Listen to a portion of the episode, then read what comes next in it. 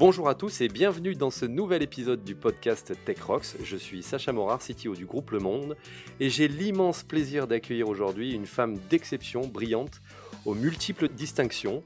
On parlera de rétex, de what if, de briefing et de détermination et de compétences techniques. Mais cette femme est peu connue dans le milieu de la tech. Mais son expérience doit pouvoir nous inspirer grandement. Pourquoi? Car elle est la première femme à avoir intégré la patrouille de France et d'en avoir assuré la direction. Et vous avez bien compris, nous recevons aujourd'hui un pilote de chasse, j'ai nommé Virginie Guyot. Bonjour Virginie. Bonjour Sacha. Virginie, on ne te connaît pas beaucoup, euh, du coup je te propose déjà de te présenter.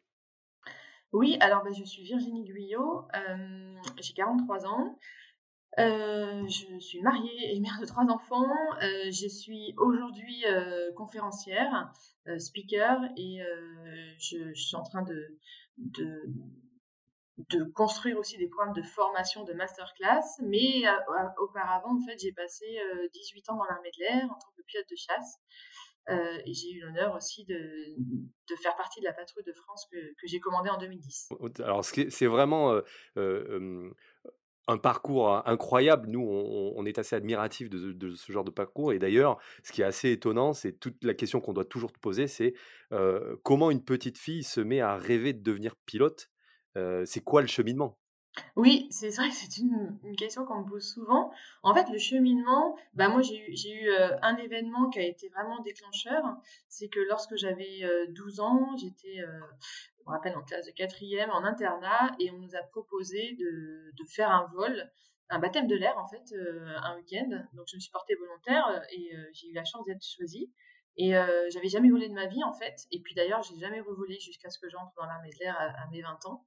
Et euh, ça a été, euh, j'ai trouvé ce moment vraiment magique. Euh, voilà, on était quatre dans l'avion, j'étais en place arrière, je voyais pas grand chose, et pourtant j'ai trouvé ça incroyablement magique. le fait de voler, de voir l'horizon à perte de vue, de faire un peu ce qu'on veut, danser avec les nuages. Et quand je suis descendue de l'avion, je me suis dit, bah, j'ai trouvé ce que je veux faire dans la vie. En fait, je veux devenir pilote. Voilà, donc ça, c'est vraiment l'élément déclencheur. En parallèle de ça, j'ai des parents qui ont toujours été très soucieux de nous enseigner le devoir de mémoire et ils ont ponctué notre, euh, éducation de la visite de nombreux lieux de mémoire que, sont les lieux notamment des, des grandes guerres. Hein. Donc, c'est les tranchées à Verdun, c'est les plages de débarquement, c'est euh, toutes les citadelles de, de Maginot, c'est les cimetières militaires. Enfin, on a fait pas mal de choses. On n'a pas fait que ça, évidemment, mais, mais ça, ça m'a vraiment transmis euh, des valeurs de, bah de, de, courage, de sens du sacrifice. Euh. Et, je crois que ton papa était militaire également. Ouais, voilà, mon père était dans l'armée de terre, mais il est fils d'agriculteur, donc euh, en fait, il n'y a pas de longue tradition militaire chez nous. après m'être informé un peu sur toi, justement, j'ai l'impression que ce parcours-là, euh, même si ton papa était militaire, j'ai pas l'impression que ton milieu familial, ton papa, ta maman, t'ait spécifiquement poussé à devenir pilote de chasse. Ben non, ils m'ont jamais poussé à quoi que ce soit, effectivement. Euh, simplement, je pense que l'éducation qu'ils nous ont donnée euh, nous a un petit peu, enfin moi en tout cas, m'a vraiment euh, transmis des valeurs que, dans lesquelles je me reconnais énormément. Mais aussi quand même, mon père était passionné d'aviation, donc il nous trimballait pas mal dans les meetings aériens avec mon frère et ma sœur. Et moi, j'ai toujours été fascinée par les avions de chasse, en fait, le bruit, la puissance, et en particulier par la patrouille de France. Voilà, j'ai des images dans ma tête dont je me, dont, dont je me souviens encore et, euh, et qui me donne des frissons. Et je me suis toujours demandé, posé la question de savoir euh, ben, qu'est-ce que les pilotes pouvaient ressentir à ce, à ce moment-là. Et ça m'a toujours donné envie. Et comme j'étais jeune, j'avais envie d'avoir, de faire un métier d'action. Euh, j'avais envie de, j'avais aussi envie de me, rendre utile. Et euh, ben, mon cheminement s'est fait pendant toute mon adolescence où j'ai d'abord décidé de devenir, de devenir pilote. Et puis euh, petit à petit, je me suis orientée vers l'armée. Ok. Alors, une fois que tu as ce rêve de devenir pilote, qui n'est pas commun pour une petite fille, hein, c'est pas cliché ce que je dis, c'est vrai que je suppose que c'est, ça dénoté par rapport à tes, copines et tes copains, même s'il y a beaucoup de garçons qui veulent devenir pilote également, mais après, il faut passer à l'étape formation, et c'est ce qui nous intéresse, nous, particulièrement dans le milieu de la tech, c'est, c'est sûrement une formation très rigoureuse et spécifique. Et une question, justement, il n'y a, a aucune place à l'auto-formation dans ce métier? Alors en fait, il n'y a pas d'auto-formation. Simplement, il y a quand même pas mal de jeunes qui rentrent dans l'armée de l'air pour faire ce métier en ayant déjà un petit bagage aéronautique et qui, ont, sont déjà fait lâcher, hein, c'est-à-dire qui ont volé seuls, qui ont fait toute une formation de pilote, qui ont leur brevet de base. Ce que moi, je n'avais pas, mais on est quand même quelques-uns à pas, à pas non plus avoir ça, parce que c'est vrai que c'est un loisir qui est quand même pas donné à tout le monde. qui est pas accessible à toutes les familles. Et du coup, on est quand même beaucoup d'ab en rentrant dans l'armée. Donc c'est vraiment l'armée qui façonne ces pilotes de chasse. Alors, dans, ton, dans ton parcours, dans ta formation, tu as d'abord démarré au, au collège-lycée pardon, militaire d'Autun. Ensuite, tu es passé en classe prépa scientifique au lycée Prytanée national militaire, je crois, où tu as fait Matsup Matsp là-bas. C'est ça. Euh, Matsup c'est un peu un, schéma obligatoire quand tu veux devenir pilote? Alors, c'est ce que tout le monde croit, mais c'est pas vrai. en tout cas, c'est ce qu'on m'a dit quand j'ai voulu faire ce métier. Je suis allée dans un centre de recrutement des armées pour savoir comment faire pour devenir pilote. Et euh, ils m'ont demandé si j'étais bonne en maths et en physique. Alors à l'époque, euh, voilà, ça, se passait super bien. Donc ils m'ont dit, bah faut faire euh, maths sup, maths et faire l'école de l'air, qui est l'école des officiers de l'armée de l'air. C'est une école d'ingénieurs. Aujourd'hui d'ailleurs, c'est l'armée de l'air et de l'espace. Euh, mais euh, donc c'est ce qu'on croit, c'est ce que j'ai cru moi au départ. Et en fait, on s'aperçoit que si un jeune veut devenir pilote de chasse, euh, on peut l'orienter vers, vers Matsup, mais un bac suffit en fait. Simplement, il ne sera pas ingénieur, il n'aura pas son diplôme d'ingénieur et il, sera, il fera une carrière courte. Moi, je me suis engagée pour une carrière longue en tant qu'officier de carrière. D'accord, tout est quand même très très bien codé. Oui. et ça consiste en quoi justement la formation d'être pilote de chasse? Puisqu'après, tu rentres à l'école de l'air de Salon de Provence. On t'apprend quoi exactement là? Ça commence à devenir très technique là, non? Oui, alors pas tout de suite, justement, parce que quand tu es à l'école de l'air, en fait, tu dois avoir ton diplôme d'ingénieur. Donc d'abord, c'est déjà une grosse formation militaire, parce qu'on est avant tout des officiers. Qu'on soit euh, carrière longue ou carrière courte, euh, on, doit avoir cette formation militaire, évidemment. Donc euh, voilà, une formation qui n'est pas forcément évidente au départ, et c'est normal. Le, le, but aussi, c'est de développer la cohésion et l'esprit de cohésion et l'esprit collectif. Donc la formation militaire est super importante pour nous. On a une formation de une petite formation de parachutisme, hein, parce que tout pilote de chasse peut s'éjecter. Donc, euh, il faut savoir atterrir, du mieux possible. Euh, et euh, on a aussi une forme, une premier, un premier début de formation aéronautique sur planeur, donc les avions sans moteur, qui permet d'avoir, d'acquérir un peu le sens de l'air. Et puis, quand on est comme moi officier de carrière, eh bien, on a pas mal d'académiques pour pouvoir avoir le, diplôme d'ingénieur.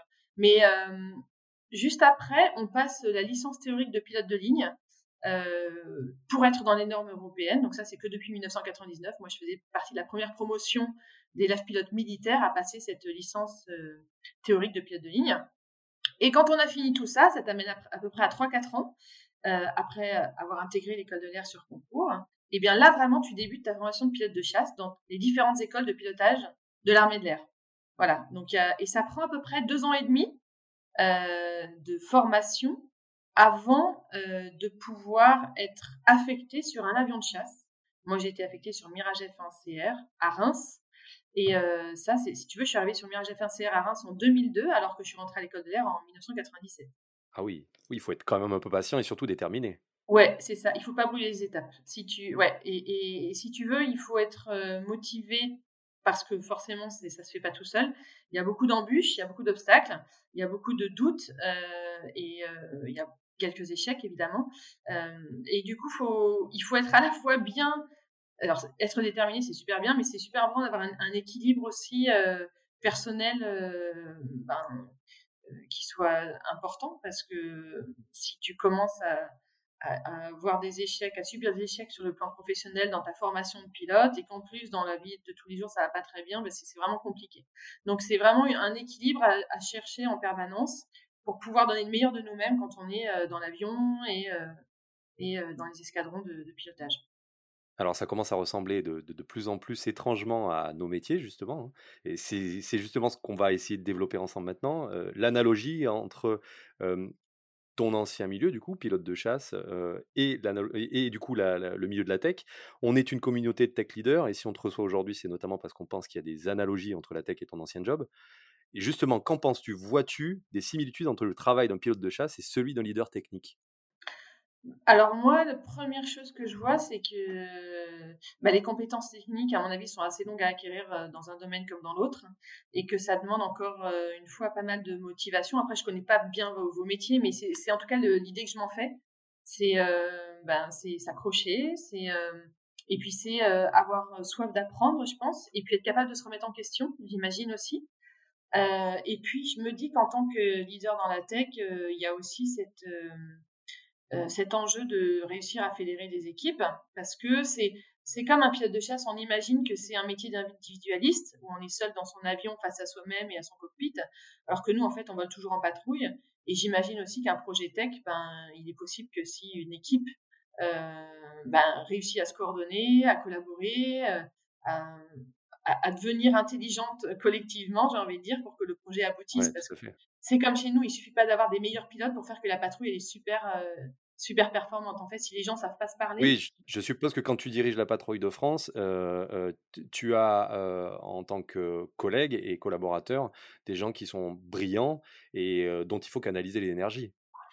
Clairement, ça c'est vrai. Et surtout, il faut des gens qui sont brillants, mais pas que. C'est-à-dire qu'on prendra. Nous, on choisit nous-mêmes hein, les pilotes qu'on intègre à la patrouille de France. C'est l'équipe qui choisit chaque année trois nouveaux pilotes. Et euh, c'est sur des bases techniques, évidemment. Hein. On prend des gens qui sont bons dans ce qu'ils font, qui ont fait leurs preuves en opération, euh, sur avion d'armes, mais aussi des gens qui ont certaines qualités humaines et dont on sent qu'ils ont qu'ils ont pardon envie de co-construire quelque chose, qui ont ils ont envie de travailler ensemble, qui euh, réalisent en fait l'honneur qu'ils ont d'être dans une patrouille qui représente la France contre l'étranger, qui représente l'armée française. Donc il y a, y, y a tout un tout un ensemble de qualités humaines qui est super importante, dont l'intelligence émotionnelle, dont euh, voilà, être capable de communiquer clairement, euh, et surtout cette capacité à se remettre en question, qui est super importante pour nous. Une des composantes de notre métier, à nous, c'est d'anticiper les risques. Donc les bugs, les incidents, les incidents, les attaques informatiques, par exemple. Et à ce niveau, on a sûrement beaucoup à apprendre de l'industrie aéronautique. Et, cette question, c'est lorsque tu es pilote de chasse, comment justement tu te prépares à l'imprévu? Alors c'est intéressant parce que en fait, on, passe notre temps à se préparer à l'imprévu, dans le sens où on est beaucoup dans, dans l'analyse euh, des missions qui ont déjà eu lieu euh, pour en, retirer des, des, des, retours d'expérience. On appelle ça du rétex chez nous. on est beaucoup dans quand on prépare une mission, on la, on passe beaucoup de temps à la préparer telle qu'elle doit se passer mais on passe beaucoup, enfin, on passe un, bon moment de réflexion intellectuelle pour savoir qu'est-ce qui peut se passer en vol qu'on n'a pas prévu euh, et qui pourrait être euh, voilà super ennuyeux pour faire euh, pour réaliser nos, objectifs. Donc en fait, donc ça c'est très important pour nous. nous on parle, on parle, de what if, voilà. les what if c'est what to do if quoi. Qu'est-ce qui se passe si je sais pas la météo se détériore alors que c'est pas prévu, enfin c'était pas prévu par le météorologue. Si on se prend un, missile antiaérien euh, au cours de la mission à tel endroit, à tel autre endroit, si on nous ferme des portes tactiquement parlant virtuelles, hein, mais euh, qui sont réelles euh, sur le terrain, par lesquelles on peut plus passer. voilà, donc ça nous met, ça, ça remet en cause le plan de vol. Tu dois tout anticiper, quoi. Et donc il y a énormément de choses à anticiper. Et pour te dire, moi, il m'est déjà arrivé des choses en vol que j'avais pas forcément anticipées dans mon briefing avec mes, mes, mes coéquipiers, mais pour autant, je m'étais, j'avais une telle réflexion intellectuelle avec eux lors de la préparation sur tout ce qui pouvait arriver, même si j'avais pas prévu ce truc-là, à force d'avoir cette comment dire, cette discipline intellectuelle euh, et, de faire ce brainstorming, bah, une fois que tu es en l'air, ça te permet de t'adapter quand même euh, assez facilement parce que tu as l'habitude de réfléchir, parce que déjà quand tu pars en vol, tu es serein parce que tu as anticipé un tas de choses.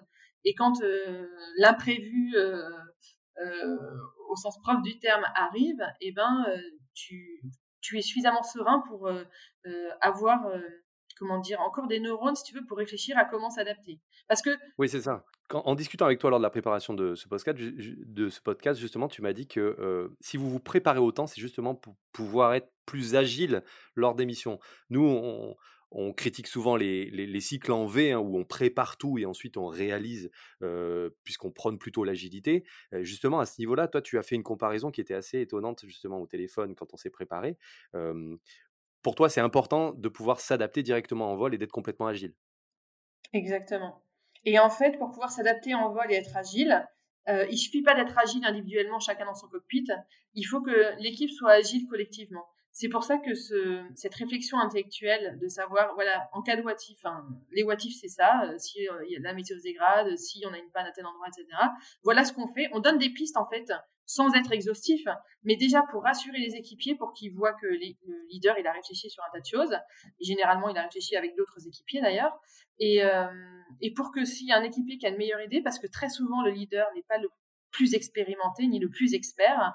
Et ses équipiers ont souvent d'ailleurs plus de recul que lui parce que moins de pression, parce qu'ils ne sont que équipiers sur cette mission, ils ne sont pas leaders.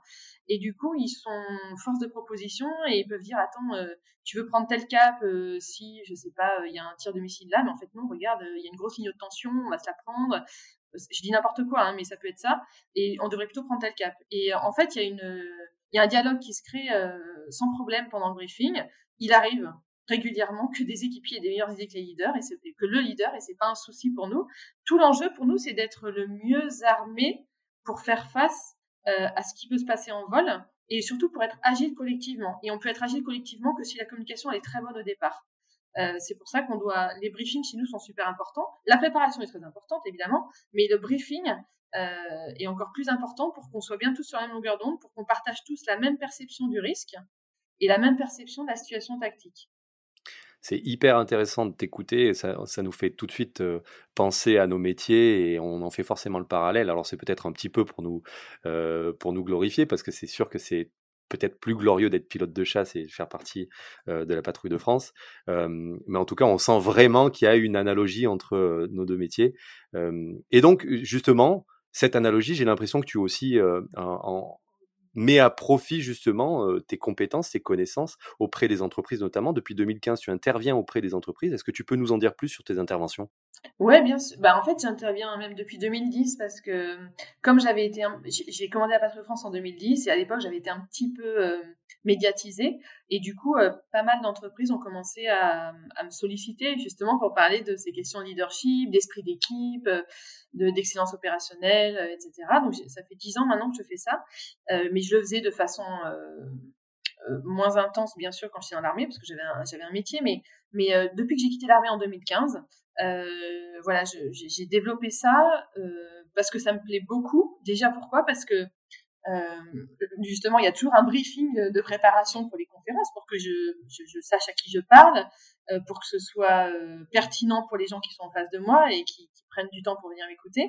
Et du coup, j'ai l'occasion très souvent de, de m'entretenir avec des dirigeants d'entreprise qui vont aussi me, me transmettre leur vision, euh, leurs attentes et euh, leurs enjeux. Et je trouve ça hyper enrichissant pour moi. Et j'ai la chance de faire de très très belles rencontres dans mon métier et d'avoir aussi du retour, tu vois, directement parce que et le fait d'avoir des réactions, euh, enfin les réactions que je peux avoir euh, euh, sur mes conférences, que ce soit en salle ou aujourd'hui à distance, eh bien montre euh, combien il y a des similitudes incroyables entre l'aéronautique militaire et, le monde en entreprise. Parce que moi, ce que je fais, c'est que j'explique pas comment est-ce qu'on pilote un avion de chasse, évidemment, mais euh, plutôt euh, ben, humainement tout ce qu'on met en œuvre pour que l'équipe soit performante collectivement.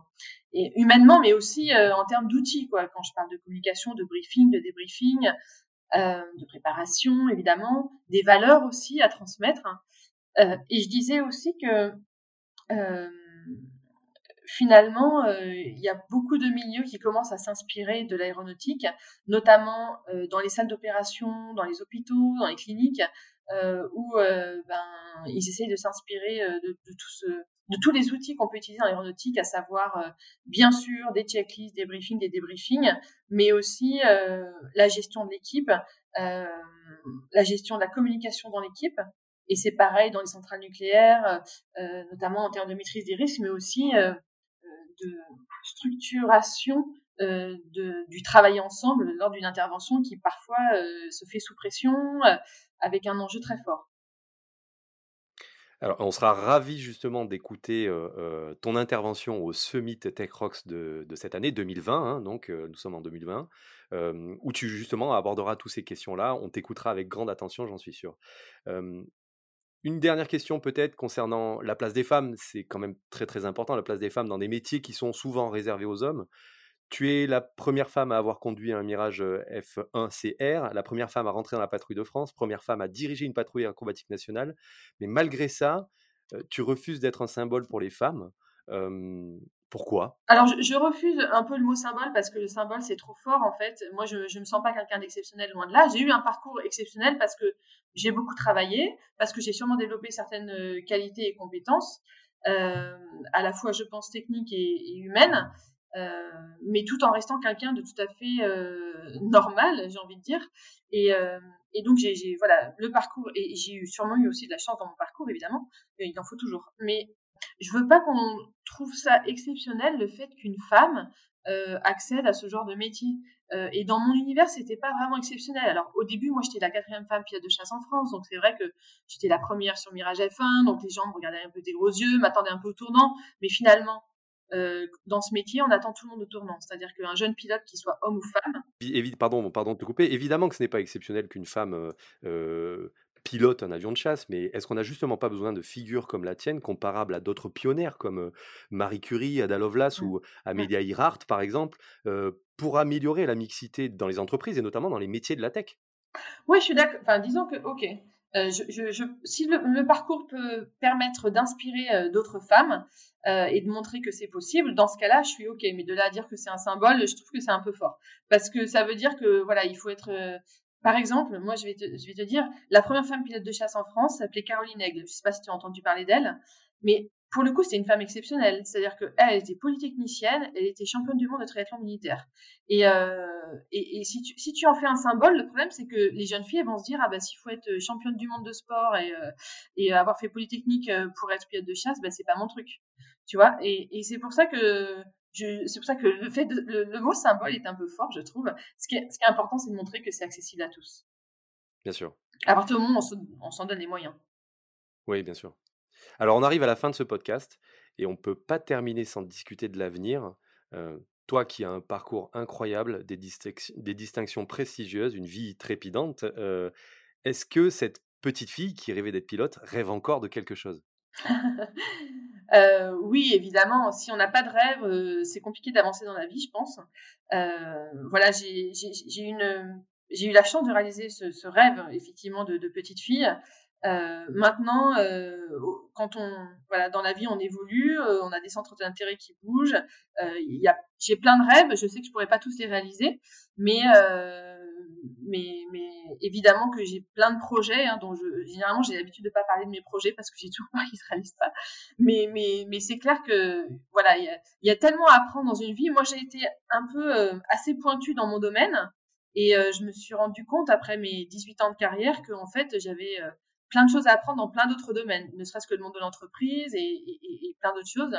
Et, et du coup, voilà, j'ai beaucoup de projets actuellement qui me font encore une fois, me dépasser et me remettre en question. Et je pense qu'on a tous besoin de ça à un moment donné, c'est d'être challengé.